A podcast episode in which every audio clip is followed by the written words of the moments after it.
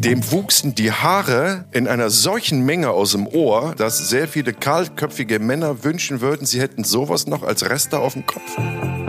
Hier ist mein selbstgemachtes Visum, habe ich hier auf meinem Pappdeckel, weil ich äh, meinen Reisepass gleich am ersten Abend im Hotel-Safe hab liegen lassen. Ähm, da war halt auch noch nichts mit Smartphone und mal eben Foto machen. Und da hat er mir die, hier das Visum, Visumsnummer, Passnummer und so weiter durchgesagt. Da habe ich alles auf, auf so einem Pappdeckel geschrieben und bin damit wochenlang durchs Land gereist. Und es hat funktioniert. Das Willkommensgetränk wurde gereicht aus so einer, wie so eine Schnabeltasse. Und das habe ich dann getrunken und dachte, es ist lecker. Und mir wurde so warm im Körper und so leichte Entspannung. Und dann habe ich gefragt, was das war. Und dann erzählten sie mir, das sei ein Opium-Willkommenscocktail. Aber das war meiner Erinnerung nach auch wirklich die einzige Geschichte, die nicht geklappt hat. Bis auf eine andere, was war denn das? Es gab noch mal so eine Geschichte, da ging es um die Schönheitsindustrie äh, von Brasilien. Da gibt es ja so einen so so so ein Schönheits-OP-Tourismus, weil es sehr viel günstiger ist, sich da die Nasenbrüste oder, oder einen Brazilian Butt machen zu lassen, sind zu dem damaligen Zeitpunkt sehr viele Deutsche über eine deutsch-brasilianische Agentur dahin gereist und haben sich dort operieren lassen. Und die Geschichte wollte ich dokumentieren. Dann stellte sich aber irgendwann raus, dass die Protagonistin, die wir hatten, ähm, sich nur operieren lassen wollte, weil diese Agentur ihr dafür Geld geboten hat, damit, wenn wir das drehen, es quasi eine Werbung für die Agentur ist. Dann habe ich gesagt, so was machen wir ja auf gar keinen Fall. Und dann habe ich die Geschichte gecancelt und habe stattdessen die Favela-Reportage gedreht. Weil diese junge Frau, die das eigentlich nur für Geld gemacht hatte, hätte, äh, am Rande einer Favela wohnte in Rio de Janeiro, Rocinha, die, eine der größten Favelas Brasiliens. Und ähm, dann stellte sich heraus, dass das die viel spannendere Geschichte ist. Und dann haben wir sie quasi, die Kontakte in die Favela hat begleitet und haben dann eine wirklich sehr, sehr spannende Inside-Doku ähm, aus dieser Favela gedreht. Ja, und die andere Geschichte. Ja, das ist das ja, ne? Wenn, wenn sich was dann äh, äh, quasi vor Ort ergibt. Ich meine, wir hatten ja in Indien dann auch Plan B dann umgesetzt. Da haben wir gesagt, ja komm, dann machst du halt mal einen Tag Rikscha-Fahrer in Kalkutta. Und das war ja äh, äh, schon etwas aktiver als Bettelmönch. Ähm, da bist du den ganzen Tag äh, äh, mit der Rikscha durch, durch die Stadt. Also Kalkutta auch so ein bisschen, ja, man muss es vorsichtig ausdrücken, schon ein Drecksloch, ne? Und viel, viel, ja. Äh, Wie war denn nochmal äh, dieses Martin Walzer Zitat? Und, und Gott flog über Kalkutta, drehte sich auf den Rücken und ließ einen Haufen Scheiße fallen? War das irgendwie so? Und, so ja? Kannst du das nochmal googeln? Guck mal, ja. guck mal, was ich hier habe. Warte. Wobei, ich muss das jetzt ein bisschen rehabilitieren. Also wir kamen im Dunkeln so, so in Kalkutta ganz, ganz, Warte, ich muss ganz, ganz, kurz, das Fremdenverkehrsamt von Kalkutta hat angerufen. Ich muss ja. das ganz kurz ein bisschen ähm, relativieren. Also Kalkutta ist schon jetzt nicht die sauberste Stadt Indiens. Das ist ein Faktum. Aber die Stadt hat es uns anfangs ein bisschen schwer gemacht. Wir sind äh, nachts angekommen, wie das meist ist, wenn man in Indien landet, aus Deutschland kommend. Äh, es hat geregnet, es hat gestürmt, alles war matschig, alles war dreckig und äh, ich kann nicht für dich sprechen, aber ich habe schon echt gedacht, boah, ist das scheiße hier. Bin ich froh, wenn wir den Dreh hinter uns haben und wieder weg können. Und dann sind wir erschöpft, also jeder in seins Bett gefallen und am nächsten Morgen bin ich von strahlendem Sonnenschein und Vogelgezwitscher geweckt worden, schaute raus und dachte, was für eine schöne Stadt. Und als wir dann durch Kalkutta fuhren, haben wir beide gesagt, diese Stadt hat sehr viele schöne Ecken. Aber natürlich da, wo die absolute Armut herrscht, wo sich niemand der Stadt Oberen um Hygiene kümmert, um, um Wohnverhältnisse kümmert, um die Menschen, die armen Menschen, die dort leben, kümmert, also alles komplett runtergerockt ist, da ist die Stadt natürlich hässlich, wie das überall auf dieser Welt ist, wenn solche Situationen vorherrschen. Aber ich habe heute, das liegt ja schon ein paar Jahre zurück, als erstes Bild von Kalkutta immer im Kopf diese Farben, der Sonnenschein und die vielen schönen Ecken der Stadt. Also ich finde Kalkutta sehr viel schöner als scheißiger. Liebes Fremdenverkehrsamt. Du hast, du hast vollkommen recht. Äh, es gab da sehr schöne Ecken. Ähm, und äh, eine quirlige Stadt. Äh, äh, viel Verkehr und ähm, ein Transportmittel was, außer, was ganz ungewöhnlich für Indien ist. Viel Verkehr, viele Leute, das ja. ist schon ungewöhnlich. Ja, ja, also da muss man nach Kalkutta ja, das fahren. Ja, ja, das, das hast du nur in Kalkutta. Ähm, ähm, naja, und da gibt's halt die berühmte Rikscha. Ich weiß, meinst du, die gibt's noch? Wahrscheinlich, wahrscheinlich Natürlich. ist sie auch mittlerweile. Nee, sie sollte verboten oder? werden. Also man muss das ein bisschen relativieren. Es gibt ja die Fahrradrikscha und es gibt die Penis, wollte ich schon sagen. Pedes-Rikscha. Per Pedes. Also wo, wo, wo die Rikscha-Puller heißen die dann. Ähm, die Rikscha mit, mit der Hand, mit beiden Händen ziehen und laufend quasi sich durch die Stadt bewegen. Das habe ich begleitet. Ne? Nicht den auf dem Fahrrad, sondern ich habe die mit der Hand gezogen. Die Menschen, die Fahrgäste. Äh, und damals hieß es schon, das sei so gefährlich, weil so viele von denen im Straßenverkehr verunglücken, von Auto, Autos angefahren werden und so. Und da wollte man das abschaffen. Aber ich glaube, dass, ich habe das Jahre später nochmal gecheckt, da gab es die immer noch. Und ich denke mal, ich werde das gleich parallel, wenn du da vor dem Glöckchen erzählst, nochmal recherchieren. Ich glaube, es gibt sie auch heute noch, die Rikscha-Puller, die äh, zu Fuß durch Kalkutta ziehen. So, erzähl mal von dem ja, Glöckchen da. Das ist, nee, das ist ja schnell erzählt. Also hier, äh, das ist das nämlich, damit sie halt nicht so schnell überfahren werden, ne, haben die immer ihr Rikscha-Glöckchen äh, dabei. Ne, das haben die immer um, ums Handgelenk hängen hier. Ähm, und ähm, ich weiß nicht, haben die das benutzt, um, um, um zu signalisieren, dass man auf äh, freies äh, Kundschaft wartet oder war das wirklich so als Warnsignal, wenn man durch die Stadt... Hupe, das ist deren Hupe das, gewesen. Das war die Hupe, ne? Ja, ja, genau. Ja. Das ist das äh, Rikscha-Glöckchen aus Kalkutta. Das habe ich natürlich hier auch in meiner Asservaten noch hängen. Ne? Während du dich ja von dem ganzen Plunder getrennt hast. Nee, nee, nee, deinem, nee, nee, nee, die habe ich auch noch. Experiment. Die habe ich auch noch. Also pass ja? auf, ganz, ganz kurzer Einwurf. Äh, genau vor einem Jahr, im Juli 21, gab es noch einen Artikel in der New York Times über die Rikscha-Puller in Kalkutta. Also Gibt's Auch dieses politische Vorhaben wurde nie umgesetzt. Zum Glück der Rikscha-Puller, weil das war ja nun wirklich deren einzige Möglichkeit, Geld zu verdienen. Und sehr wenig Geld zu verdienen, aber immerhin eine Einnahmemöglichkeit. Es gibt sie noch.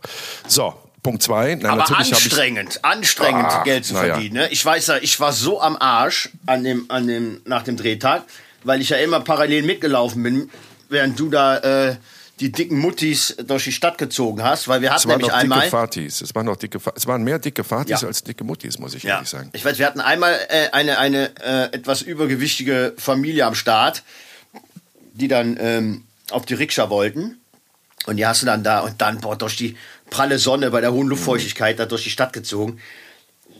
Meine Herren, das war echt äh, äh, schon hart. Das war extrem hart. Und es war ja auch noch, es war ja auch noch das oder ist immer noch auch hauptsächlich das Verkehrsmittel der Armen. Ne? Das heißt, die ziehst du dann auch in ihre Viertel. Die setzt du dann vor ihrer, vor ihrer äh, Haustür im Slum ab. Und das wurde ja, ich weiß gar nicht mehr, ich bin barfuß gelaufen. Rikscha-Puller laufen barfuß. Ne? Es gab keine Tonschuhe, oder? Ich weiß das nicht. Oder Flipflops oder was. Auf jeden Fall bin ich durch diesen Dreck äh, gelaufen. Musste laufen, weil die Straße einfach so vermüllt war und es keine Umgehungsstraße gab. Das, das fand ich. Und überall lagen tote Tiere äh, auf so Müllhaufen. Die haben ihren Müll einfach dann irgendwie am Ende der Straße äh, in so eine Ecke geschmissen und das stank und das, das war dann so eine Ecke, wo Kalkutta nicht schön war. Ja, es war extrem anstrengend. Extrem. Und diese adipöse Familie, an die erinnere ich mich auch noch, die hatte ja auch noch Großeinkäufe auf dem Markt gemacht. Das heißt, das war nicht nur die Familie, die hatten auch noch 22 Tragetaschen dabei. Und den ganzen Kram musste ich ziehen. Und dann kannst du ja nicht einfach im Schritttempo laufen, da kriegen die ja die Krise bei der Hitze. Das heißt, du bist, oder ich war immer im Trab und du ja auch. Weil du da, ja, und dann immer parallel, parallel mitgelaufen. Oh, ja, oh. Es, ist, es ist, in Indien ist schon äh, immer, immer wieder speziell anstrengend, da zu drehen. Das ist ja nicht nur äh, in dem Fall, weil es körperlich anstrengend war und die Hitze dazu kommt, sondern auch, es ist ja, es ist ja immer so, wenn du, wenn du irgendwo mal kurz stehen bleibst, innehältst, dann ziehst du ja sofort die Aufmerksamkeit auf dich und, und dann versammeln sich direkt 10, 20, 30, 40 Inner um dich rum und, und gucken dich an mit ihrem, mit ihrem typischen Kopfwackeln und gucken, was du da machst. Und das ist schon, die sind lieb und nett, um Gottes Willen. Nichts Böses über die Menschen sagen, aber es ist halt anstrengend. Ne? Es ist anstrengend, sich durch die Menschenmassen da zu kämpfen. Ja, ja. Und ähm, das die war setzen ja auch sich auch einfach ins Bild. Erinnerst du dich ja. an den Moment, wo ich mit dem Rikscha-Fahrer, den ich da begleitet habe, ja der happy war, dass ja, er ja, einen Tag frei hatte und nicht ziehen musste, ja. sondern nur neben mir hergelaufen ist. Dann saß ich doch im Interview mit diesem Rikscha-Puller auf so einer Mauer in einer Seitenstraße und auf einmal, da standen wieder die von dir erwähnten 40, 50 Menschen drumherum, die total neugierig waren auf äh, europäischer, Europäer im Allgemeinen, aber dann noch europäisches Fernsehen. Und plötzlich setzte sich doch so ein Typ einfach mit ins Bild. Der saß doch dann einfach neben ja. mir und dem Rikscha-Puller und guckte ganz interessiert zu. Und diesen Typen werde ich nie vergessen, weil dem wuchsen die Haare in einer solchen Menge aus dem Ohr, dass sehr viele kahlköpfige Männer wünschen würden, sie hätten sowas noch als Reste auf dem Kopf. Erinnerst du ja, dich? Ja. Dem wuchs ja, doch wirklich 20 Zentimeter Haare aus dem Ohr, aus, der Nase, aus der Nase. Dann hatte der Augenbrauen, die aussahen wie Vorhänge.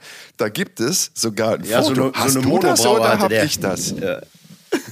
Hast du das Foto? Also du hast das Foto äh, gemacht, logischerweise, weil ich, ich ja mit ihm drauf bin. Ich habe ich habe parallel den Rechner das, auf. Ich, das müssen ich wir veröffentlichen. Das müssen ja. wir zeigen. Also, also wirklich, Gottes Willen, wir sind ganz oberflächlich, äh, oberflächliche Menschen jetzt, ne? aber es sah einfach scheiße aus. Ne? Ja, also, also ich muss sagen, die, die, die, die Fotoordner, die ich hier habe von Indien, die sind, die sind äh, mit Abstand die mit den meisten Bildern, weil wirklich ja. so viel. Ja, in, Indien ist schon speziell. Wir waren, wir waren ja erst vor vor drei Jahren das letzte Mal da. Ne? Äh, äh, das war im, im Zuge der, der, des Experiments fleischlos äh, sich äh, zu ernähren. Mhm, da waren genau. wir bei den Busch, bei den Bushneu, mhm. was ein, ein Volksstamm ist oben, oben in Rajasthan, die äh, nicht nur Tiere nicht essen, sondern auch sehr pfleglich damit umgehen. Und unter anderem zum Beispiel, wenn da, da gibt es irgendwie so eine, was, was war das, äh, äh so eine Hirschart, äh, Springbock, keine ja, Ahnung. Ja, so eine Springbockart. Mhm. Ja, und äh, wenn die dann ein, ein, ein Jungtier finden, was, was von der Mutter getrennt wurde und nicht gesäugt werden kann, dann übernehmen die das mit ihrer eigenen Brust. weiblichen Brust. Also wir ja. haben es ja, wir haben es ja selber gesehen mit eigenen Augen und auch gedreht. Ja, ja. Da sitzt die da, da sitzt da die Mutti. Dann die Rehkitze. Mhm. Ja, holt, holt, äh, ja, die Zapfstelle raus, ne? Und dann wird das Kitz damit gesäugt. Ja ich, ich äh, konnte es gar nicht glauben. Da, aber gut, ne, Sachen gibt Ja, und es gab auch dieses, dieses ähm, Seniorenheim für Rinder. Für Kühe. Das war auch ne? hart. Also, ja. das war, das, also man muss sich vorstellen, wie eine, eine riesengroße Garage, eine sehr, sehr große, wo dann äh, unzählige Kühe lagen, weil sie nicht mehr laufen konnten, weil sie entweder altersschwach waren oder äh, im Straßenverkehr angefahren wurden oder, oder sonst irgendwelche, ähm, hoppala, geht ja mein Licht aus, Probleme hatten, die lagen dann da und wurden äh, gepflegt. Äh, auch äh, gepflegt und auch mhm. immer wieder mal umgebettet, ne? wenn mhm. die wenn die zu lange auf einer Stelle lagen, wie man das mhm. kennt aus dem Altenheim, ne? bloß keine Druckstellen holen. Also das war so ein bisschen Kühe Pflegestufe 5.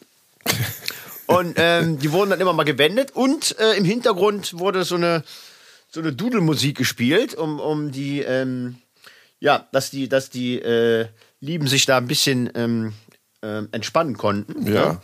Also ich so fand eine, das so ganz, ganz, ganz, ganz, ganz, ganz beeindruckend und toll.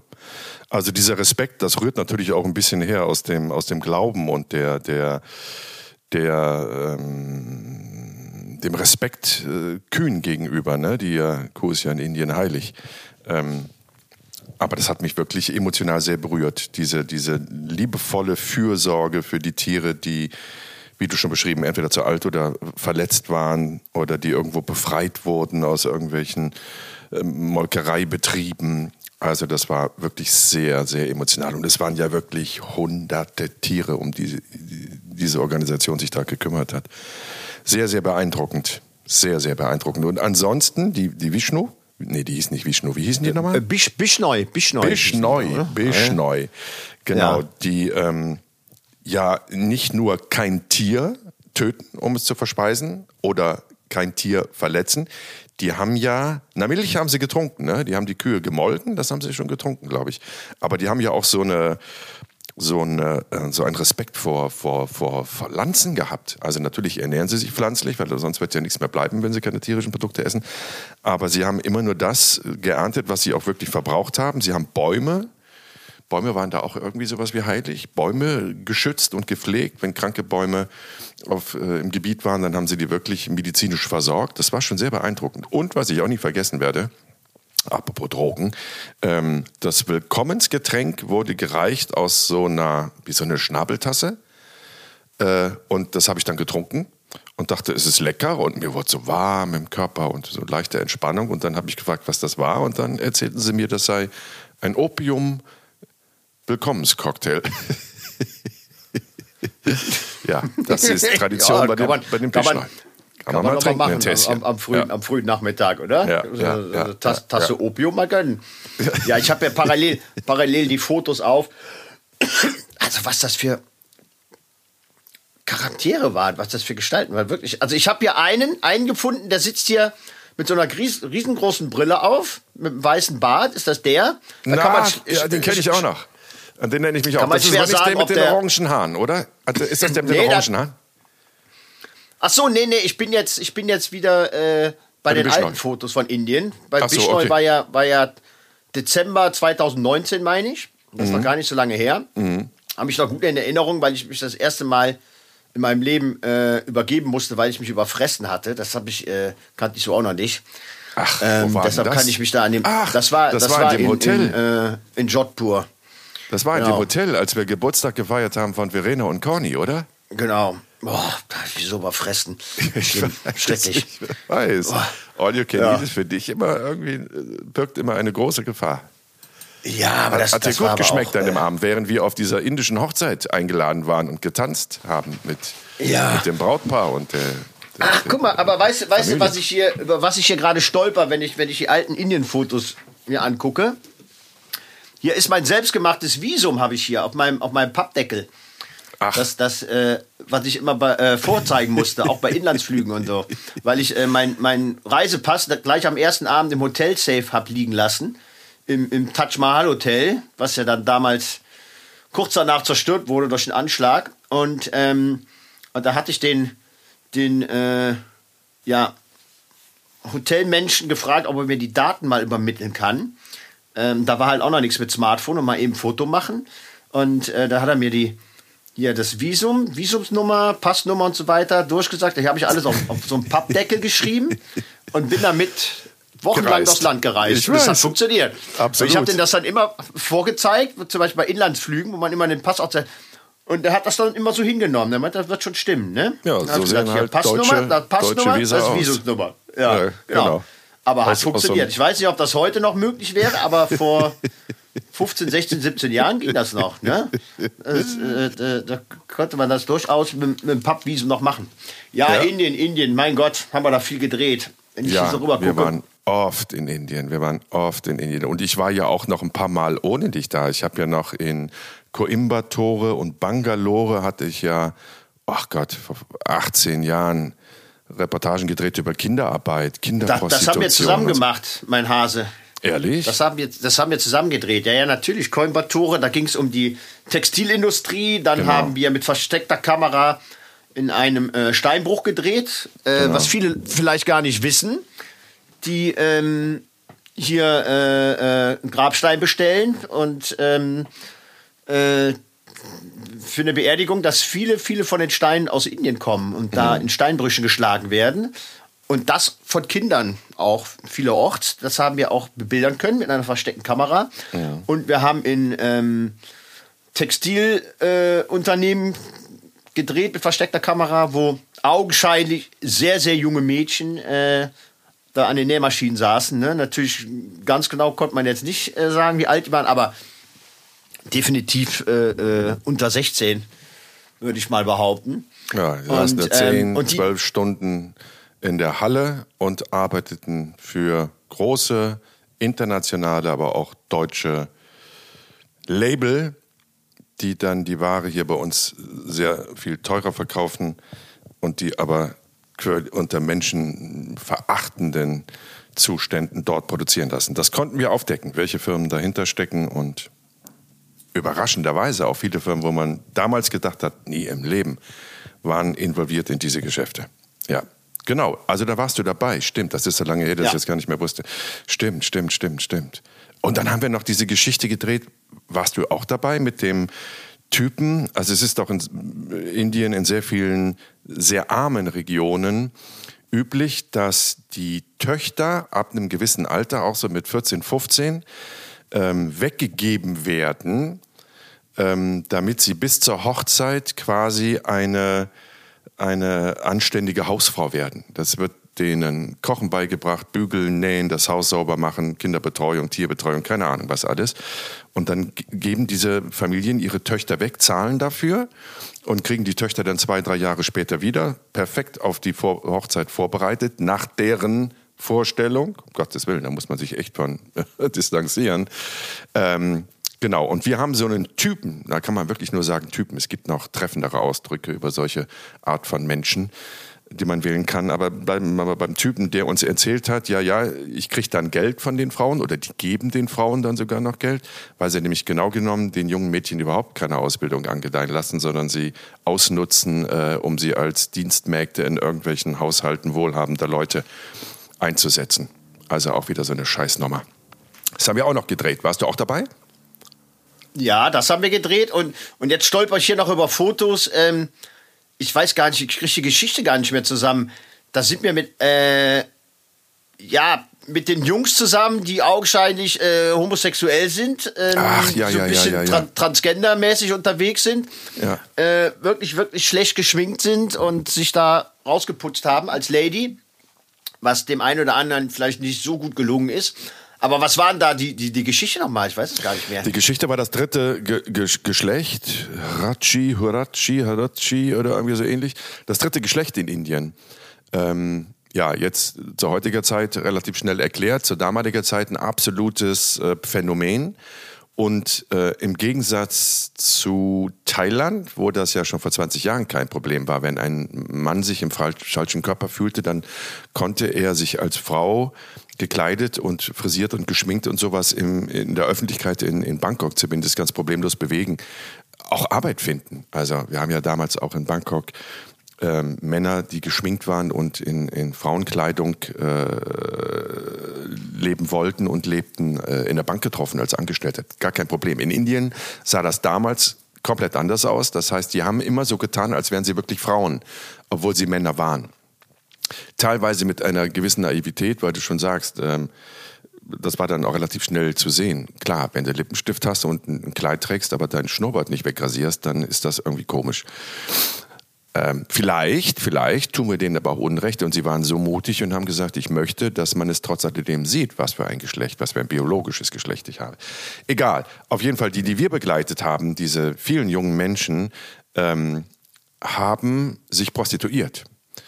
Die sind dann wirklich in der Dunkelheit auf die Straße gegangen und haben sich prostituiert und haben dann, ähm, wie formuliere ich das jetzt vorsichtig, die Sexdienste, die sie angeboten haben, waren ausschließlich die, bei denen sie so, ähm, so, wie sagt man dann, äh, manipulieren konnten, dass die Freier das nicht gemerkt haben, dass es keine Frau war, sondern ein Mann.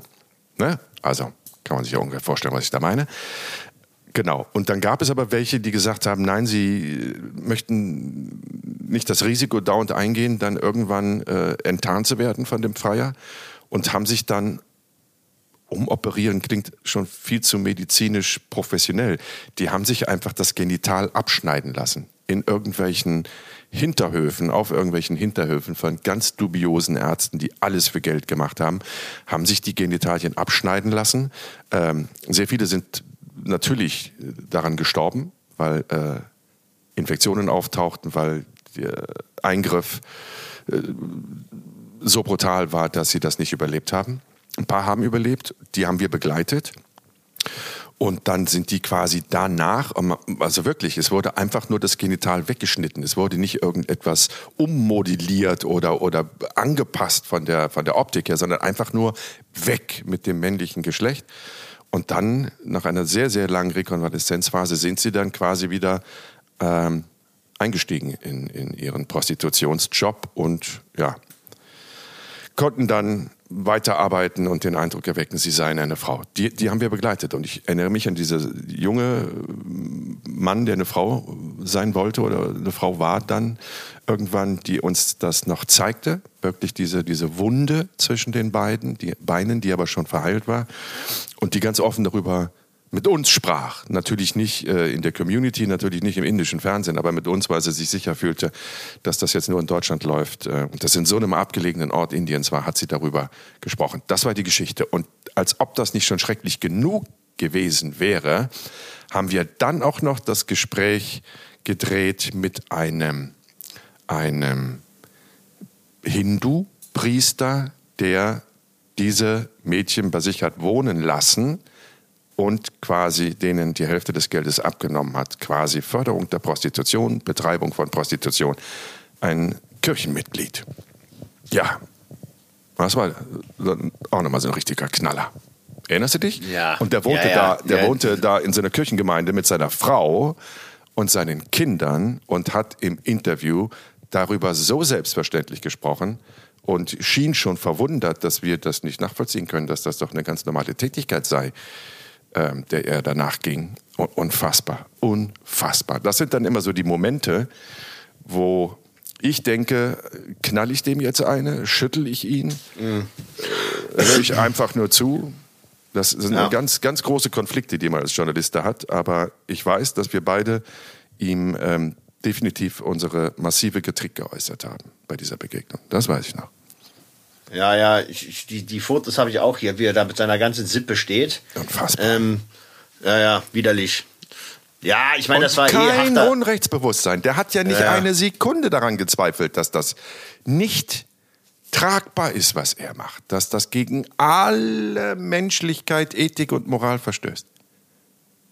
Unfassbar. Ja. Unfassbar. Nie, äh, äh, nee, das war ein bisschen anders. Ja, es ist schwer, schwer nachzuvollziehen. Ich meine, es war, es war eh eine harter Tobak, diese, diese, äh, Reportage. Äh, allein diese Kinderprostitution, die wir dann auch noch äh, Ach, mit ja, drin hatten. Ich, ja. Das haben wir auch schon mal erzählt, aber, aber ähm, kann man auch noch mal erwähnen. Also Gott, ich weiß gar nicht mehr, wie alt die war. Sieben, Ach. sieben Jahre alt war das Gott. Mädchen. Sieben Jahre. Oh Gott, war das widerlich. Ich habe ah. im Leben nicht vergessen, diese Begegnung. Ja. Oh, fürchterlich. Also das, das sind dann die Momente wirklich, die, die, die packen ein. Ja. Ne? Wenn es ja. um Kinder geht, ja. ah, dann, dann, dann habe ich direkt, direkt wieder das Bild auch vor Augen von dem, von dem äh, kleinen Jungen in Uganda, dem sie, ähm, dem sie da auch ähm, ja, den Penis abgeschnitten hatten, äh, äh, weil, weil sie ähm, das aus rituellen Gründen äh, äh, dann machen, weil es Glück bringen soll und so weiter. Das sind die Schicksale, gerade gerade der, der, der, der Kinder, die einen dann puh, mhm. äh, schon immer schon immer umhauen. Also was war das bitte für ja Gott, das ist harter Tobak heute. Das ist, das ist äh, nicht schön zu hören, aber, aber es ist, es ist, wie es ist. Also es, es ist, wie es ist. Und das ist ja auch das, was wir immer dokumentiert haben. Also wir sind ja nicht davon überrascht worden, ähm, bei den Dreharbeiten, sondern wir hatten das ja im Vorfeld recherchiert.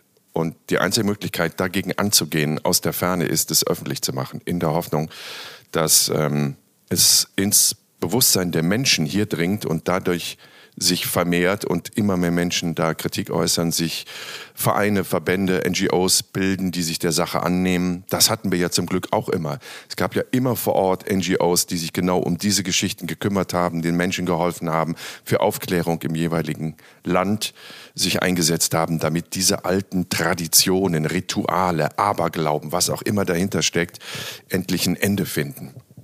Ja, von daher meine, ja, harter ja. Tobak, aber man muss darüber reden. Man muss darüber und, reden. Und, und, wer, und wer glaubt, was, was erzählen die dafür für äh, Ammenmärchen? Also es ist Gott sei Dank kann man ja alles belegen auch. Ich meine, wir, wir haben ja auch die Bilder, wir haben sowohl bewegt als auch Fotos.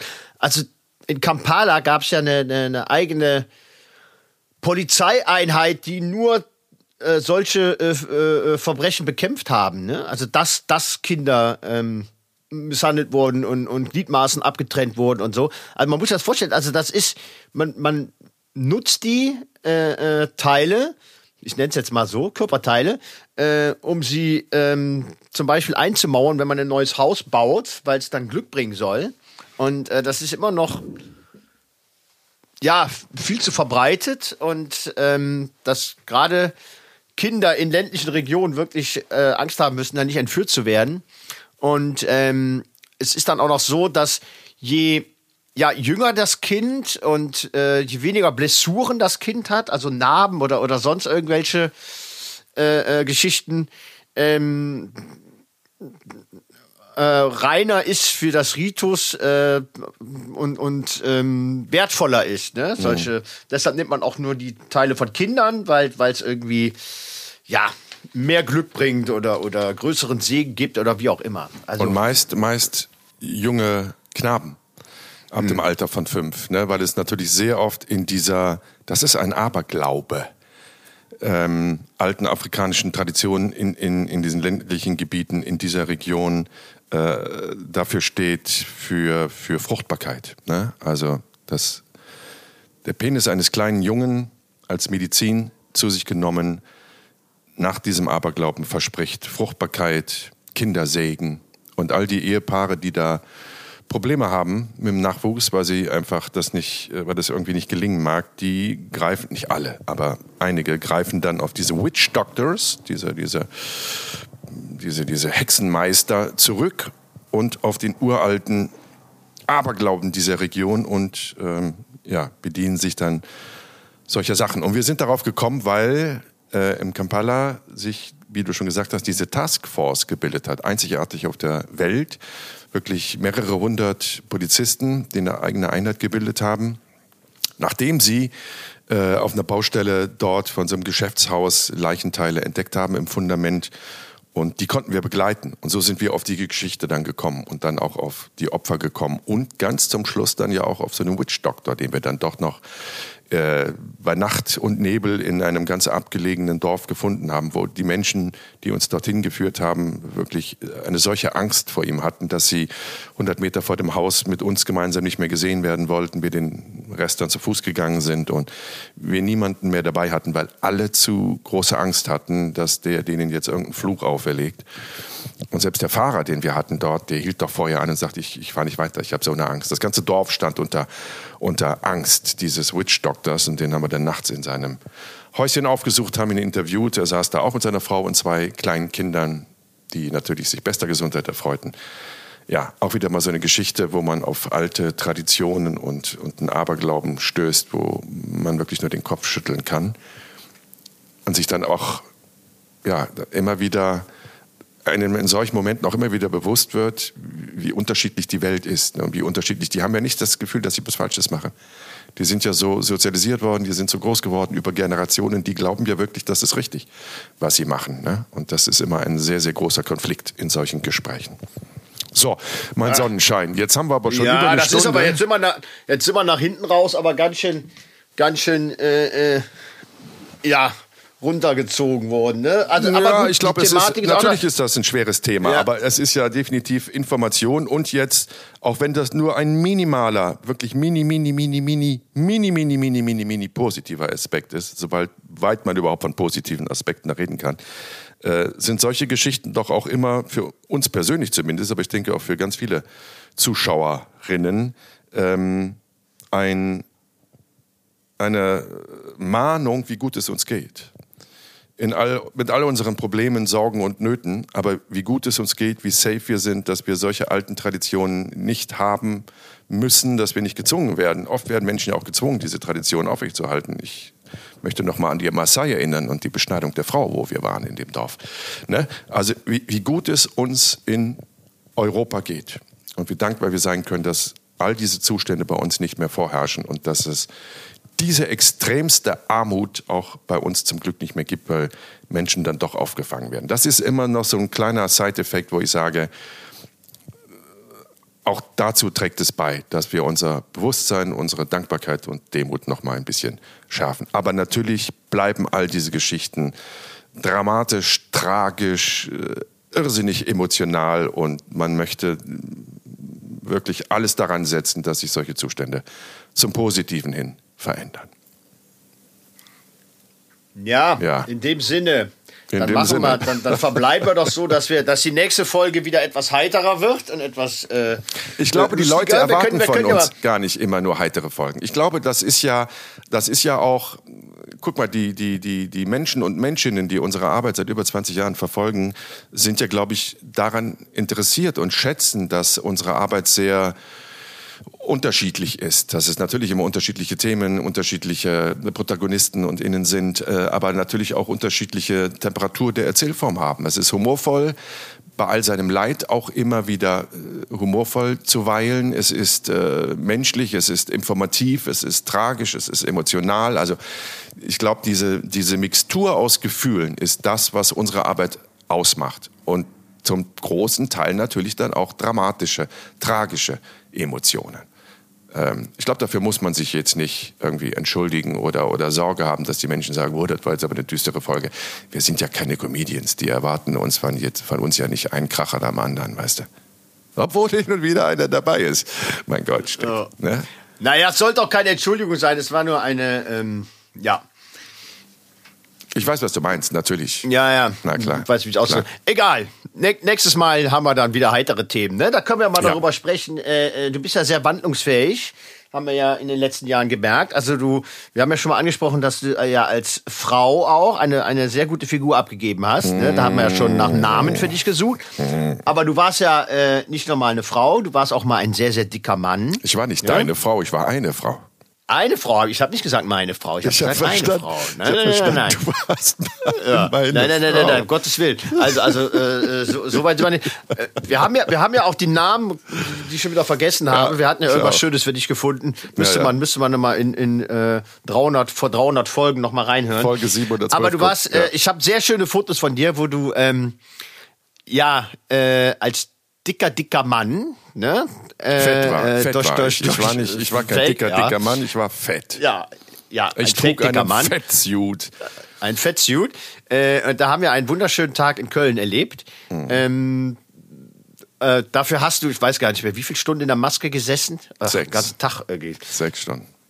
Ja, und musstest immer wieder nachgeschminkt werden, weil, weil, weil das, genau, genau weil das Doppelkind dann mal wieder sich löste und, und weil es so heiß musste war. immer das wieder war ein Sommertag, ja. Es musste immer nachgebessert werden. ja. Und, da ähm, muss ich dir, aber das erzähle ich ja. dir in der nächsten Folge. Da muss ich dir eine Hammergeschichte zu erzählen. Ich sage okay. nur, ich sage nur Binge Reloaded. Mehr sage ich nicht. Das ist der Teaser für dich. Okay, das und ist der Cliffhanger. Für die nächste Folge, meine lieben Halunkinnen und Halunken. Wir hoffen, wir haben euch auch diesmal, so habt ihr uns zugetragen, die lange Autofahrt ein wenig versüßt den Aufenthalt im Stau, den Ärger mit der Frau oder dem Mann oder den Kindern oder den Eltern oder einfach nur den Start in einen neuen Tag. Wir freuen uns auf nächsten Mittwoch und sagen auf Wiederhören. Ach, ist das ein Cliffhanger. Meine Fresse.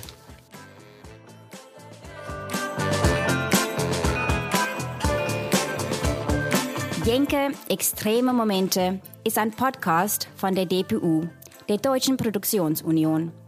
Neue Folgen gibt es immer mittwochs um 0 Uhr 1. Until next week.